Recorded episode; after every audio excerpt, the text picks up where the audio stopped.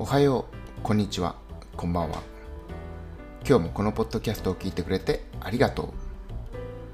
今日は2月28日、月曜日。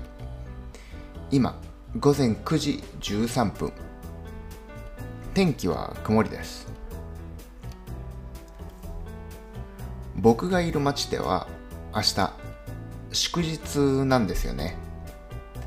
だから今日は多分仕事をしない人が多いんじゃないかなと思います。なんでこういうことを言うかっていうと、工事の音が聞こえないからです。いつもね、これくらいの時間にはもう工事をしてる音が聞こえるんです。でも聞こえないということは多分今日はあんまり動きがないと思います。